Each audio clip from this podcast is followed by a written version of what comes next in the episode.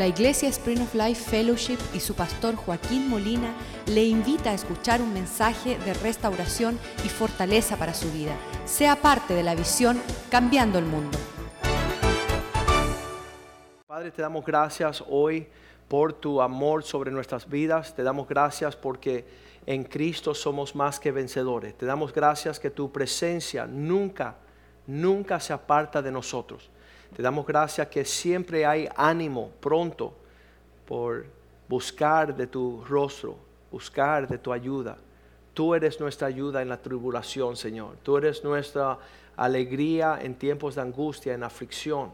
En ti todo lo tenemos, Señor. Dirígenos y guíanos paso a paso para ver tu gloria, para ver tu poder, Señor. Te damos gracias que en el medio de la adversidad tu mano está sobre nosotros y nosotros podemos ah, ver tu poder y tu gloria, podemos palpar tu bondad. Pedimos que tú bendice y prospere tu palabra en nuestros corazones, en nuestras vidas y nos dirija en el camino que hemos de ah, conducirnos, Señor. Y mayormente poder ah, eh, enseñar, entrenar, mostrarle a nuestros hijos tu misericordia sobre nuestras vidas, Señor. Engrandécete, Señor sé glorificado y magnificado en nuestras vidas. Queremos palpar, Señor, todo lo que tienes para nosotros en esta visión de cambiar el mundo, en este caminar en Cristo, en esta carrera, Padre Santo, Señor. Sabemos que tú nos va a perfeccionar y vamos a poder alcanzar todo lo que tú prometiste para que seas exaltado y hallado fiel en todas tus palabras. Te damos gracias y te amamos, Señor. Ahora prospera tu palabra en nuestras vidas, Señor. Haznos ver lo que tú quieres que veamos. Te lo pedimos en el nombre de Jesús. Amén y amén. Estamos en los últimos uh, días uh, navegando todo lo que es eh, la vida de Abraham y llegamos a Génesis 21. Cuando estamos en Génesis 21, el pastor Rivera ha hecho un trabajo excelente y yo no sabía cómo iba a compartir esos versículos ah, del capítulo 19 y 20. Yo no sabía cómo lo iba a traer y le doy gracias a Dios que no lo tuve que traer, que Dios tenía provisión en el pastor Rivera a ministrarnos en una forma ah, bien, bien especial.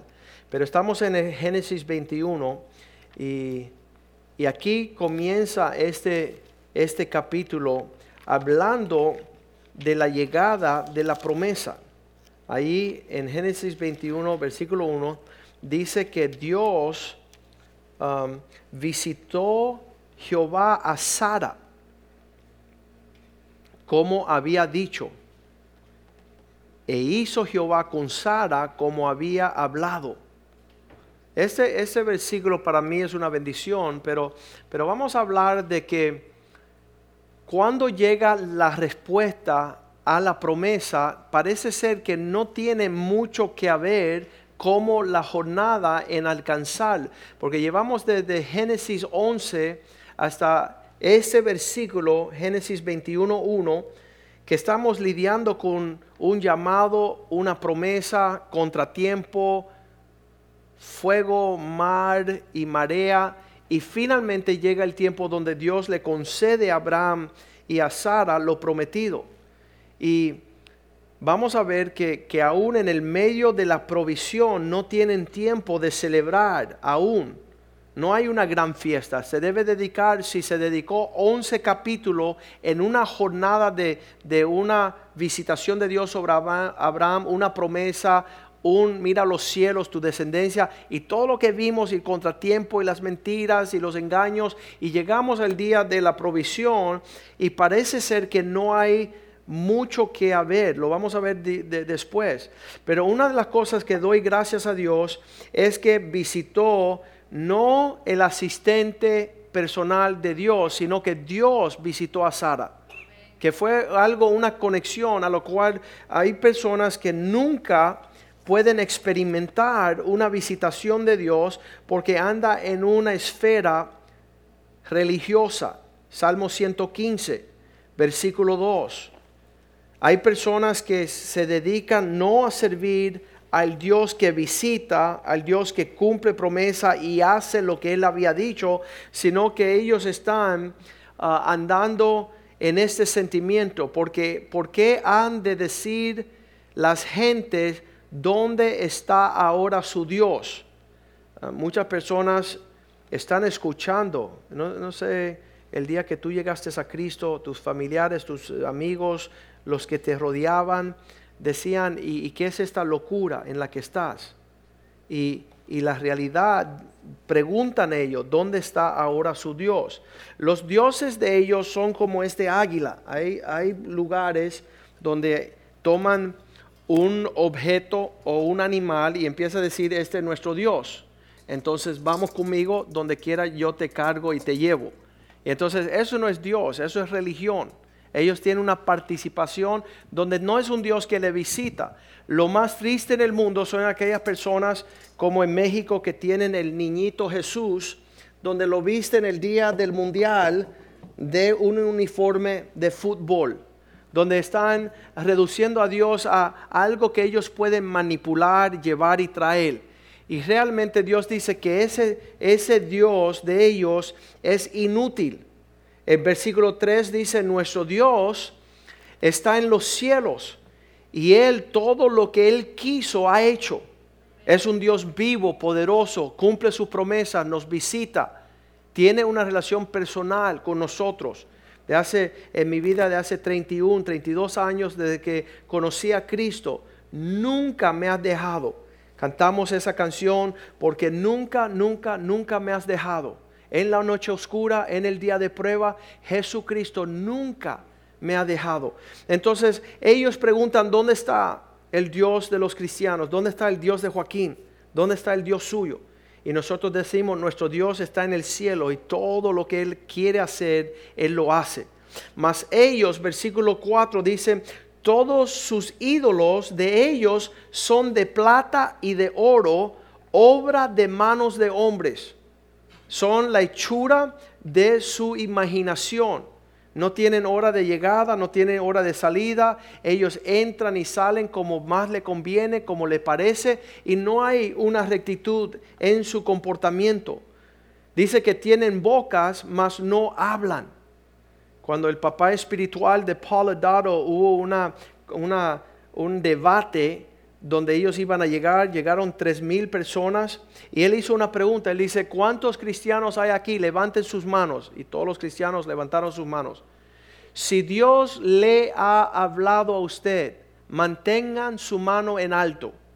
Y todos los cristianos decían, Dios me habló, Dios me habló en sueño, Dios me, habló por la mañana, Dios me, habló en la escuela, Dios me habla en lo que estoy manejando el carro, Dios me habló a través de un mensaje, a través de, una música, ah, una canción, una adoración. Y entonces dijo, bueno, bajen la mano. Ahora, si son musulmanes, levanten la mano si usted han escuchado que Dios le hable. Y no levantó la mano nadie. No, no, hubo ni siquiera un musulmán de los miles que habían presente en ese debate. Um, el debate era con un, un sacerdote musulmán. Ellos se llaman imán. Son los que predican en, lo que son las la mequitas de los musulmanes. Uh, ellos estudian el Corán. Y entonces ellos enseñan el Corán y él estaba debatiendo uno de los uh, terceros más fuertes en todo el mundo. Y, cuando él terminó de dar esa ilustración, le tocaba ahora al, al imán, al musulmán, poder debatir ese punto. Y él se levantó con una furia. Él estaba enojado y él se paró y él dijo, nadie ha escuchado a Dios. Nadie. Y, realmente vemos que nuestro Dios, sí, eso es una de las cosas que a mí siempre le digo al Señor, ¿quién soy yo para que me hables? ¿Qué, ¿Quién soy yo para que tú me visites? Y, puedas hablarle a mis hijos. Me acuerdo una noche estaba teniendo Nicholas un asunto personal, una, una contratiempo, y, yo estaba preocupado y yo le entro al cuarto y le digo, Nicholas, ¿cómo te sientes? ¿Qué está sucediendo? Él me dijo, papá, el Señor mío dijo que guardara los linderos de los huérfanos. ¡Wow! Yo no le tuve que hablar y dar un consejo a mi hijo. Dios le estaba hablando. Y le dije, hey, eso es palabra de Dios, gózate. Guarda los linderos de los huérfanos. No los traspases. Entonces, qué lindo es que Dios nos habla a nuestros hijos, nos visita. Ellos tienen dioses donde tienen, um, dice que tienen uh, boca, mas no hablan. Tienen ojos, mas no ven.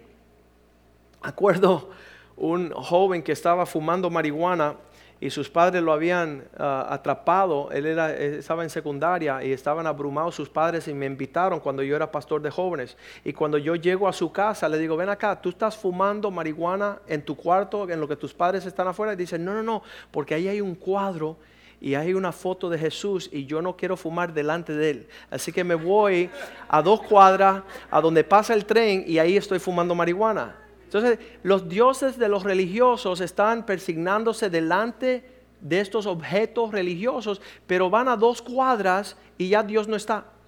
Pero la realidad es que nuestro Dios tiene ojos y ve en todos los lugares desnuda nuestras vidas, en donde me esconderé de tu espíritu? Pues tú me ves en todos los lugares. Si bajo a la profundidad del infierno, allí tú estás. Si subo a la nube más alta, allí tú estás. Tus ojos contemplan toda la tierra. Hay veces que cuando estamos en la relación con el Señor, sentimos que no hay dónde ir, donde Él nos está viéndonos bien cerca. Bien hermoso es, es esta realidad. Pero ellos tienen dioses que, van a la esquina y están haciendo su maldad como si Dios, bueno, el Dios de ellos, hecho de plata y de oro que se queda ahí. Acuérdense la vez que, entré a la casa y, la señora, cada vez que llevábamos un estudio bíblico a sus hijas, cuando era pastor de jóvenes, um, ella tapaba una mesa con, um, un mantel y una vez no la tapó bien. Y cuando yo veo una estatua de María ahí, y le dijo, qué vergüenza que tú estés tapando a María eh, cada vez que llegamos a tu casa. Quita eso de ahí y, muéstrala. No te avergüences que estás, estás, estás adorando a, una estatua. Eh, ella tapaba, entonces ellos piensan que si tapan ya no hay, no hay situación. Pero aquí tienen ojos, mas no ven. Y damos gracias que Dios lo ve todo. Orejas tienen, mas no oyen Sería triste nosotros estar ahí.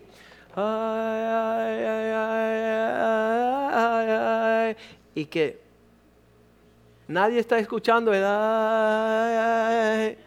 pero nosotros sabemos que nuestro Dios se inclina para escuchar cada palabra que sale de nuestras bocas.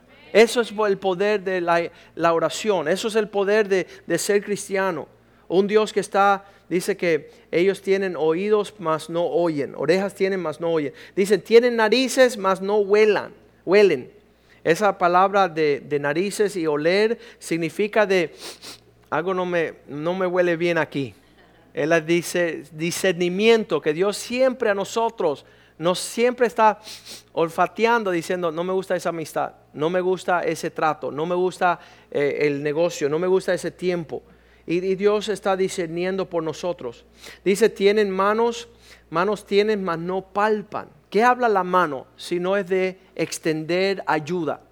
Qué horrible tener un Dios, tú sabes, tieso ahí sin el poder abrazar, el poder acudir, el poder, ah, estábamos diciendo el domingo que habían dos hermanitas y una fue y tomó el mulo de su papá y le decía a su hermana, mira, yo tengo a papá, y la otra se tiró a los brazos de su papá y dice, sí, pero papá me tiene a mí, que es diferente. Tú tienes a Dios, pero es mejor que Dios te tenga a ti. Es mejor que Dios te abrace, que Dios te sustente en el medio de nuestro transitar. Dice que tienen pies, mas no andan. No pueden, la mano no alcanza para palpar, para abrazar, para acudir, ayuda. Tienen pies, mas no andan. Tú ves estas personas que están cargando sus dioses, vamos para, el, para este lugar y vamos para el otro lugar. Y si no cargan a su Dios, el Dios no le alcanza. Nuestro Dios está al alcance de nosotros. No hablan con su garganta, semejante a ellos, igual que ellos, son todos los que los hacen y cualquiera que pone su confianza en ellos. Versículo 8. Esto es bien importante. Y sabes que muchas veces hablamos de ah, aquellos que están en una relación espiritual paganismo, de estatua, de ídolos, eh, son paganos, eh, los dioses paganos. Pero hay personas en la iglesia cristiana que tienen también una relación con Dios ah, distante. No es una adoración personal, no es algo real, es un comportamiento religioso. Volviendo a Génesis 21, esta visita de parte de Dios a la vida de Sara muestra que Dios estaba en el asunto. Y visitó Jehová a Sara. Y usted puede orar y puede decir, Señor, yo quiero una visitación suya. Yo quiero que tú te acerques. Yo quiero que tener este mismo testimonio de cómo había dicho e hizo Jehová con Sara como había hablado. Que Dios es aquel que cumple promesas. Eh, más bien importante que Dios, tú conoces sus promesas y que vea que Dios las cumple. Porque muchas personas tratan de hacer de su vida dándole promesas a Dios. Y bueno, Dios, yo te prometo esto. Y Dios dice, mejor no hacer promesa y no cumplirla. Mejor contemplar lo que Dios quiere hacer. Yo creo que, eso es más lindo que, que nosotros vivamos haciéndole promesas a Dios y queriendo participar en lo que vamos a cumplir nosotros, es más favorable ver su hermosura que Dios es un Dios lindo. Y dice ahí, y dio a Abraham un hijo en su vejez en el tiempo, versículo 2, y Sara concibió y dio a Abraham un hijo en su vejez en el tiempo que Dios le había dicho. Ah, si eres una persona que estás viviendo con Dios, tiene que conocer que Dios es un Dios de tiempo. Y ahí donde decimos en Eclesiastés 3:11 que Dios hace todas las cosas hermosas en su tiempo. Y la persona más miserable sobre la faz de la tierra es esa persona que está siempre manipulando los tiempos. Quiere ahora lo que es de mañana. Y lo que es de mañana, ellos lo tomaron ayer. Ellos están viviendo, y dice eh, el predicador en Eclesiastés, por eso aborrecí la vida y todo lo que me llegaba, ah, el, contemplar sobre la faz de la tierra bajo el sol, me era una aflicción al espíritu. No disfruté nada, porque estaba siempre fuera de los tiempos.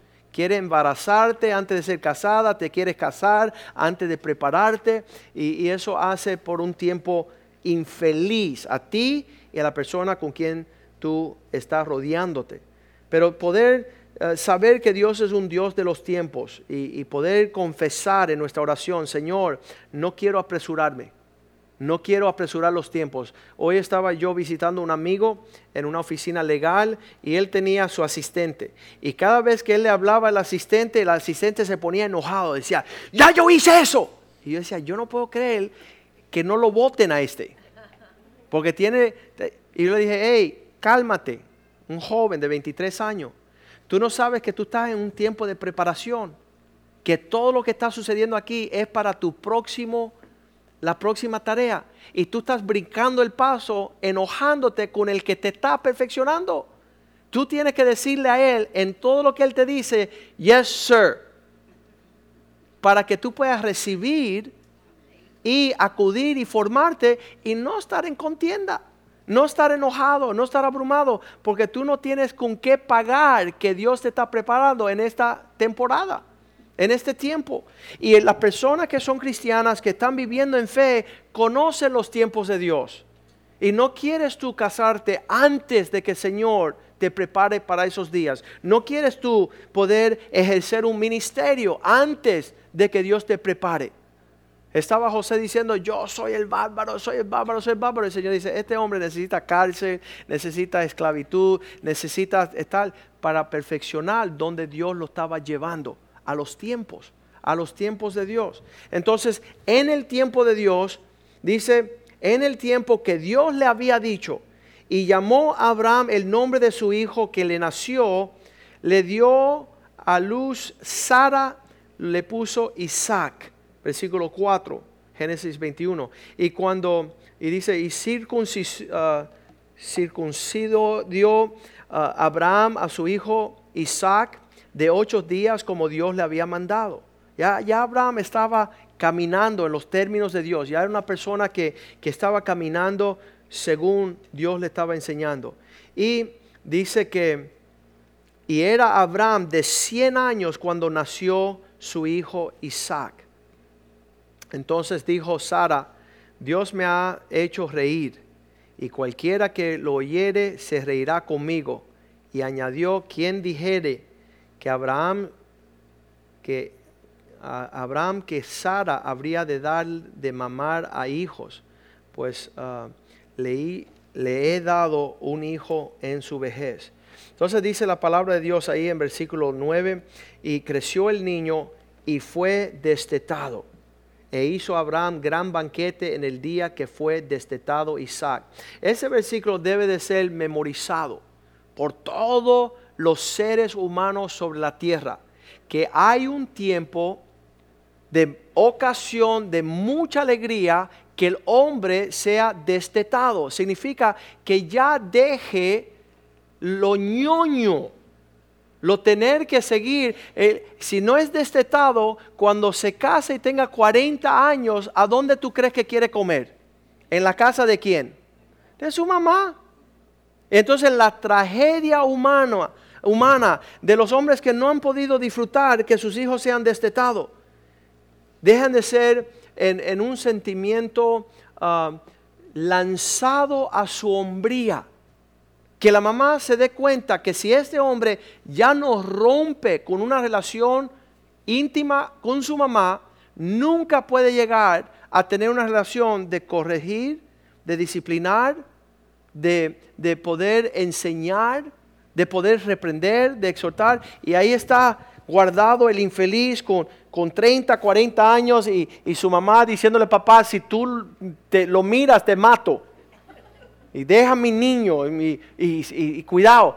¿Sabes qué? Abraham, gran festejo, gran celebración, que el hombre iba a ser puesto. ¿Sabes la maldición más grande de una esposa sobre la faz de la tierra? Un esposo que todavía no ha sido destetado que quiere que la, que la esposa sea su, la ternura de su mamá. Mi principito, todo está bien, eh, tú puedes hacer lo que tú quieras, nadie te va a molestar. Pero la realidad que es un padre es aquel que disciplina, corrige, ah, que llama la atención. uno de, de los hechos verídicos en esta iglesia presente, y usted lo puede decir con toda confianza, la el 99% de los hombres que han salido de esta iglesia y están abrumados es que en el momento que se fueron a destetar, no pudieron. La, esposa le dijo que, eh, pastor malo, pastor, ¿qué hace con mi esposo? Y, se van. Y siguen con ñoños en otras iglesias.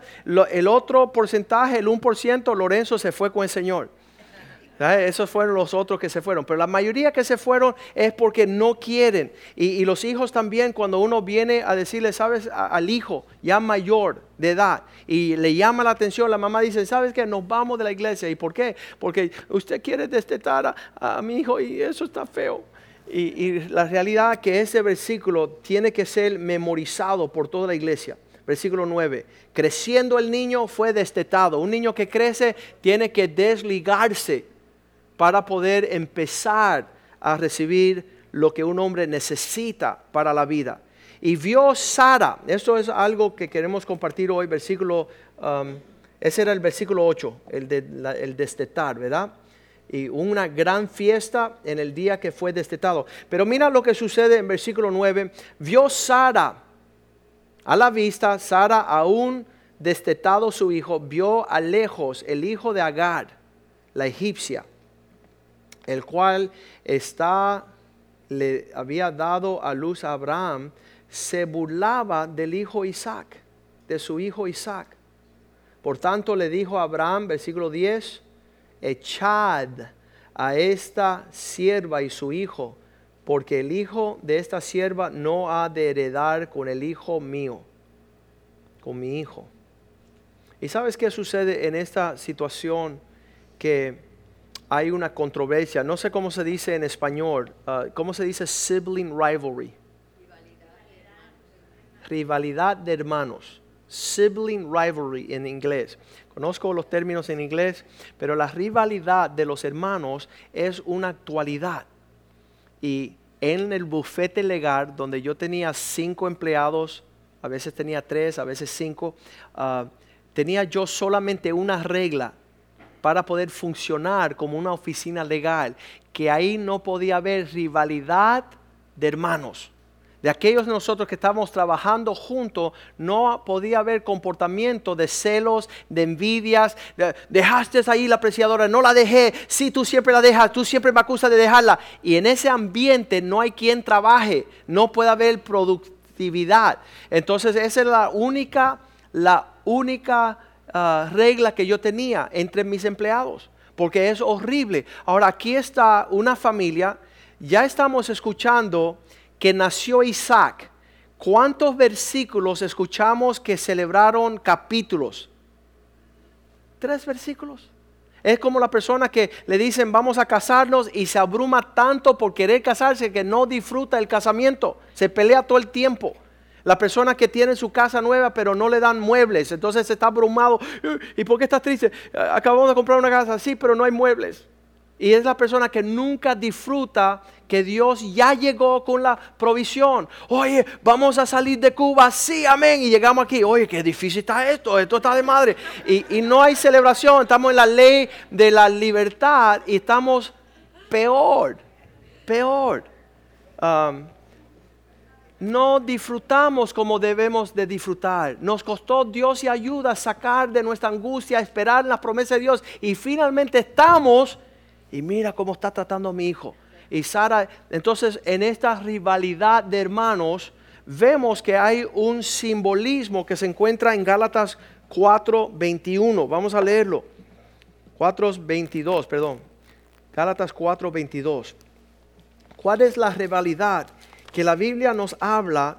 Porque estamos diciendo, ¿y, qué, qué nos importa la historia de Abraham en cuanto a la fe? Bueno, les voy a decir que en lo que estamos atravesando esta esta jornada para profundizar y crecer en nuestra fe, la Biblia nos dice que esos dos hermanos son los, la representación de dos realidades en nuestras vidas que impiden nuestro progreso en las cosas del Señor. ¿Cuáles son? Vamos a leerlo. Gálatas 4:22. Dice, porque está escrito que Abraham tuvo dos hijos, uno de la esclava y el otro de la libre. Tenemos eso claro. De Agar nació de la esclava el hijo Ismael y de la mujer libre, Sara, otro hijo, Isaac. ¿Qué es de la esclava? Era un tiempo de manipulación, tiempo de hacer las cosas fuera de tiempo, tiempo de, no esperar a Dios, eh, fruto de la carne cuando la carne está presente, produce cosas como Ismael, que se burlan. Están, ah, decían unos hermanos que yo conocía, mofando. Se mofaba de su hermano. El otro, el hijo de la mujer libre, Isaac, hijo de la promesa, hijo del Espíritu. Tenemos la carne y el Espíritu en nuestra jornada, nuestro caminar cristiano en la fe, que están actuando uno contra el otro. En la carne dice, mira, el idiota ese quiere ser cristiano. Y él no sabe que, él es un flojo y que y se está burlando. Y en el espíritu dice, ¿sabes qué? Dios lo dijo. Y Él lo prometió y yo lo creo y yo lo voy a alcanzar. Entonces, todas estas dos identidades, versículo 23 dice, estos dos hijos, uno de la esclava y otro de la... Pero el de la esclava nació según la carne, mas el de la libre por la promesa. Y eso está funcionando en nuestras vidas aún hasta el día de hoy. Créeme que los últimos tres días de armar todos esos muebles en la casa que estamos en transición después del incendio, es un tiempo de, permitir que la carne esté viva y coleando, insultando y, y contratiempo a los miembros de mi familia. Y yo he estado ahí en el espíritu, no, no voy a usar esas palabras, no voy a tomar esas actitudes, no voy a caminar en lo que da a luz la muerte, lo que, lo que es, una, es, es una burla. Versículo 24 dice, lo cual es una de gloria, alegoría, perdón, lo cual es una alegoría. En otras palabras, lo que leemos en Génesis 21 son sombras y tipos de la actualidad, de una batalla interna en nosotros. La carne hablándonos cien mil sandeces. Ayer hablé con una hermana de la iglesia. Dice, pastor, ya finalmente me fui de la iglesia porque no quiero ser más hipócrita. Estoy en el espíritu, pero la mayoría de las veces ando en la carne y para no... Entonces le dijo, ¿y sabes quién te dijo que no volviera a la iglesia? ¿Sabes quién se está burlando de ti? ¿Quién es? La carne. La carne. Entonces estás uno caminando en lo que la carne te está dictando. Y la voz del Espíritu, ¿dónde está? ¿Dónde está la, la voz de la mujer libre, la mujer en el Espíritu, que rehúsa caminar en la carne? Dice que aquí la alegoría de estas mujeres son los dos pactos. El uno proviene del monte Sinaí, el cual da hijos para esclavitud. ¿Qué significa? Cuando uno está haciendo las cosas en la carne, dice, ¿sabes qué? Deja que Dios le diga a Moisés qué tengo que hacer para tener un comportamiento, pero yo no quiero encontrarme con Dios en verdad porque voy a morir. Entonces, dame la religión y yo más o menos ahí practico y bailo mi mambo como yo me parece. Pero en el espíritu es la persona que dice, Señor, um, dice que esta es Agar. Vamos al 25 porque Agar es el monte Sinaí en Arabia y corresponde a la Jerusalén actual, pues esta junto, e, esta, junto con sus hijos está en esclavitud.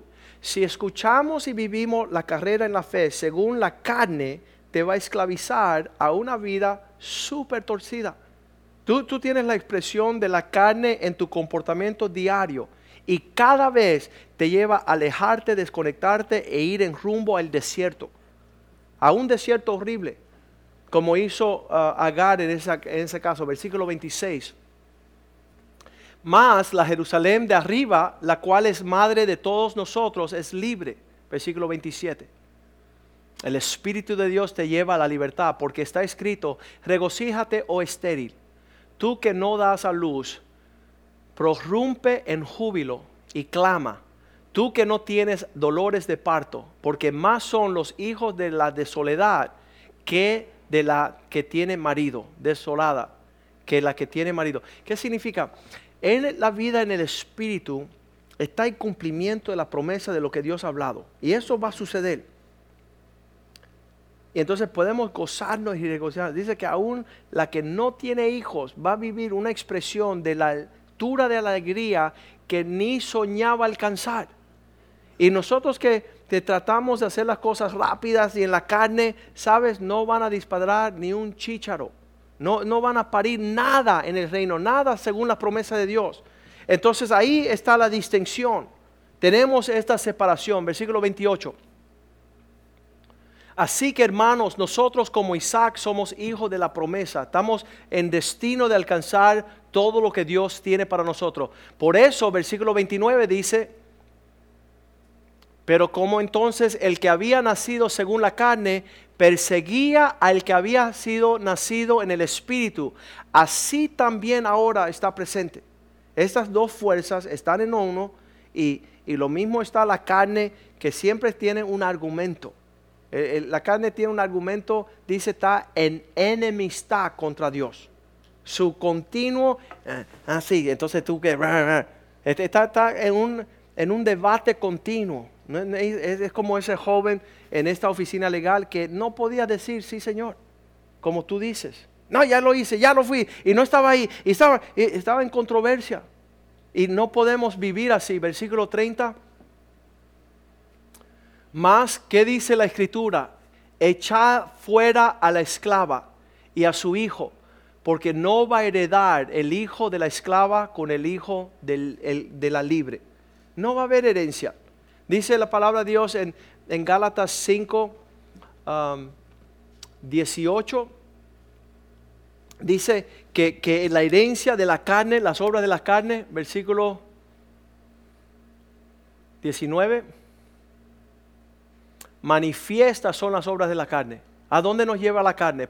Al adulterio, a la fornicación, a la inmundicia, a la lascivia, a la idolatría, a la hechicería, rebeldía. Esa hechicería es ser rebelde, enemistades, pleitos, celos, iras, contienda, disensiones, herejías, 21.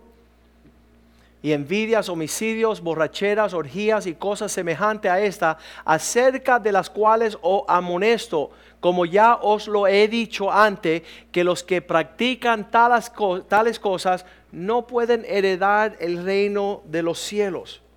Dice, no andar en la carne, a, la concupiscencia de la carne. Lo vamos a ver en Gálatas 5:16.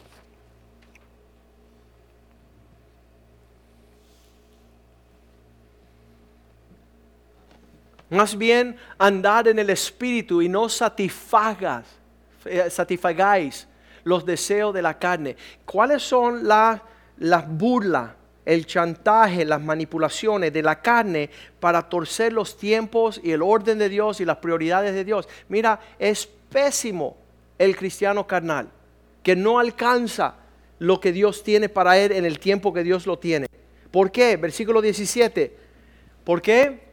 Porque el deseo de la carne es contra el espíritu y el del espíritu es contra la carne y estos se oponen entre sí, entre ellos hay una pelea. Sí vamos, no vamos, quédate, no va, escucha, no escuche, obedece, no obedece. Y dice allí, y estos se oponen entre sí para que no hagáis lo que, ah, lo que quisierais. No están alineados.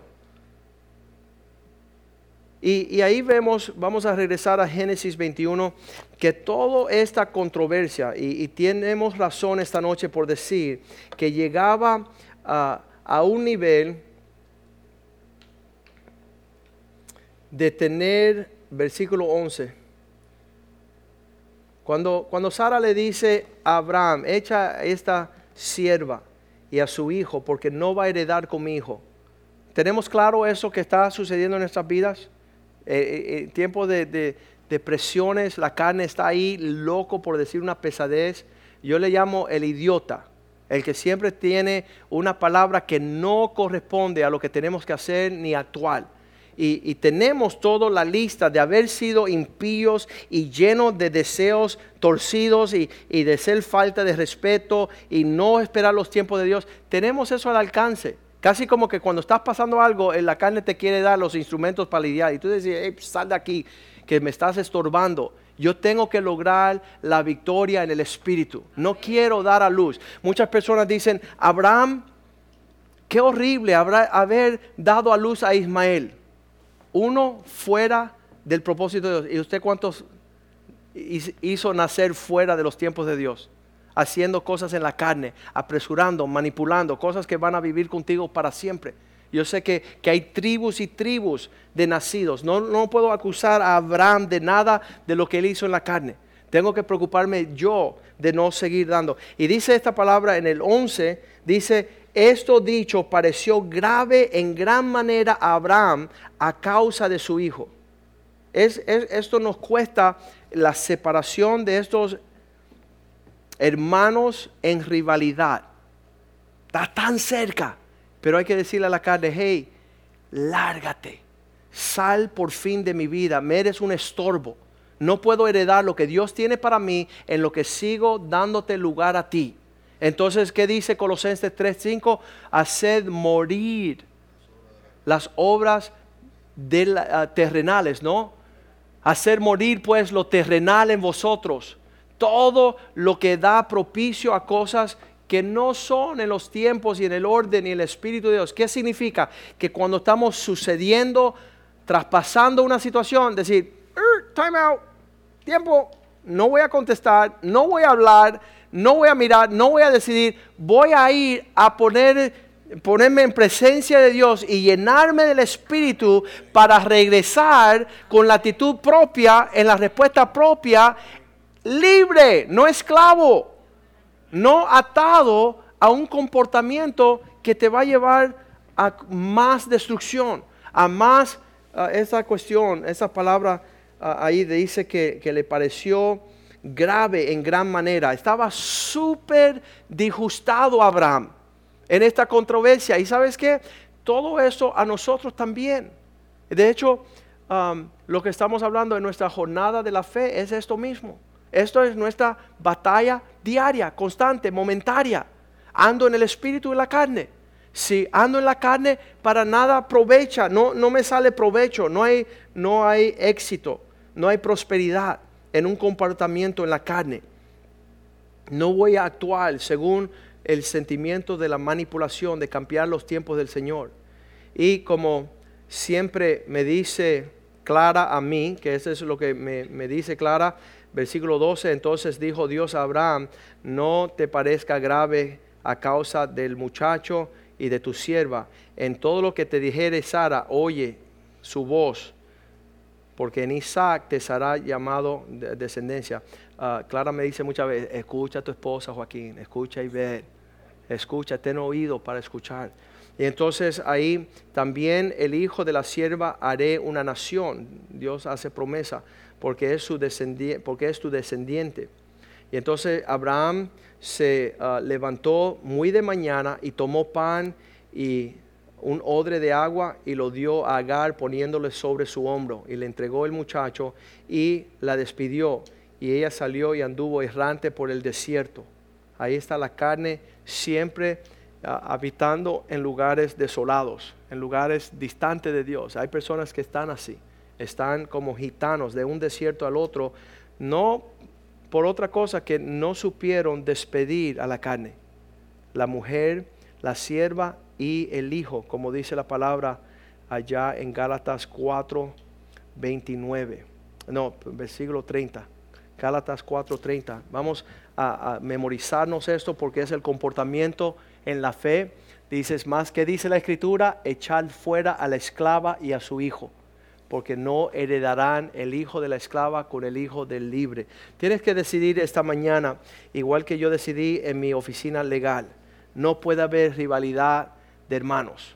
No puede haber la carne ahí dictando lo que vas a hacer, cómo lo vas a hacer, cuándo lo vas a hacer, en sentimientos sensuales.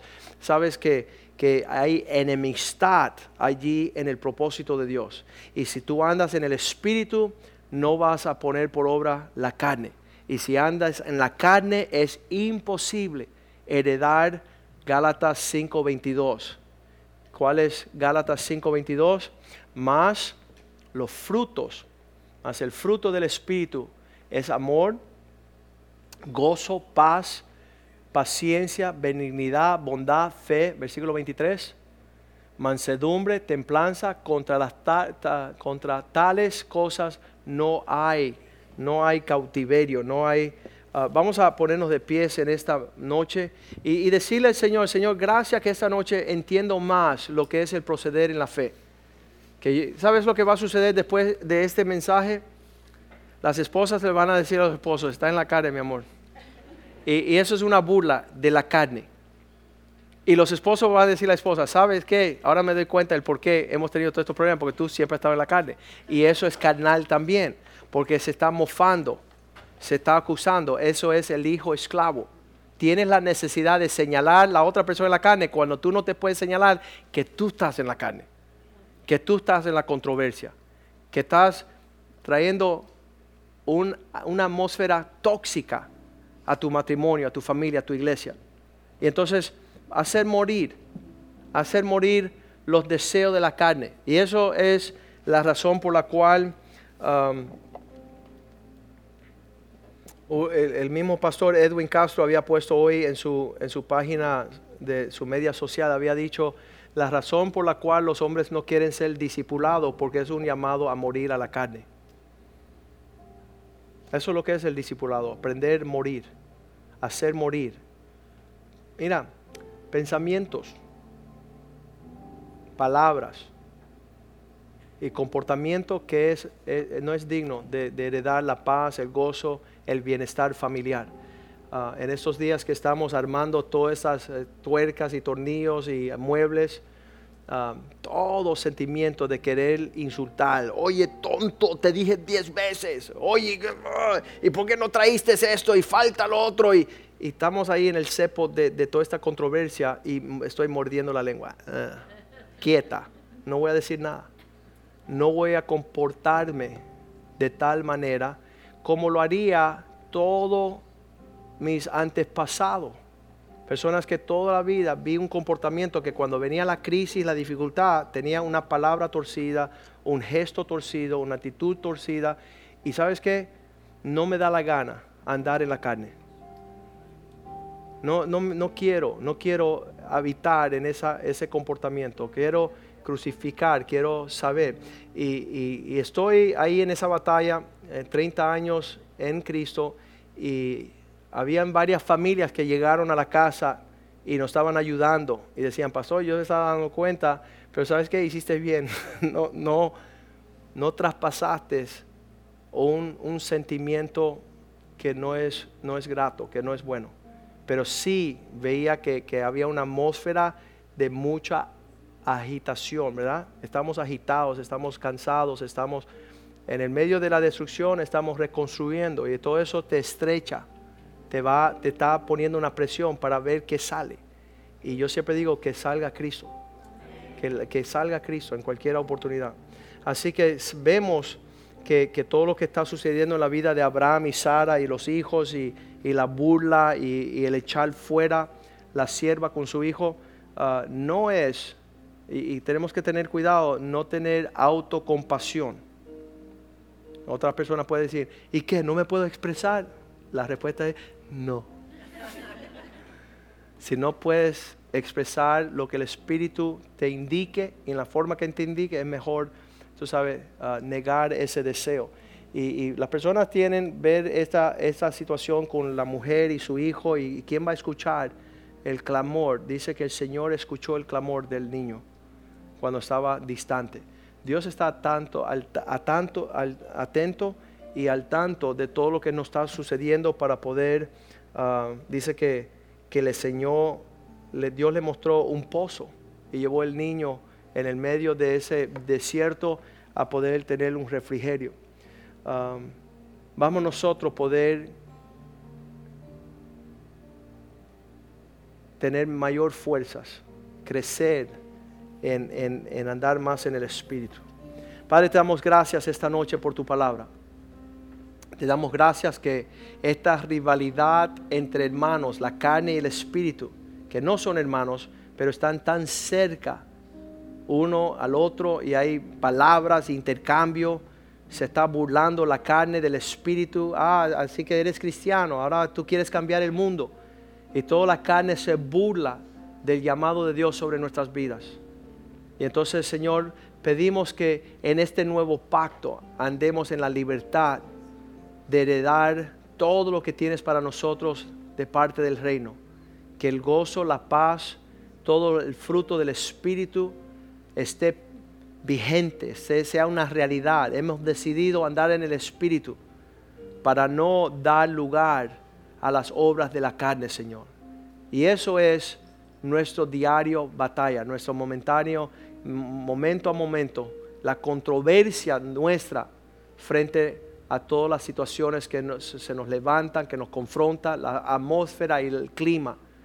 Permítenos andar en tu presencia, en tu espíritu y ser una bendición, heredando todo lo que tienes para nosotros, que proviene de las alturas, de los montes, oh Dios. Te bendecimos, te glorificamos, te amamos, oh Dios, y sabemos, Señor, que vamos a crecer en el espíritu, crecer en la manifestación de los frutos del Espíritu, Señor.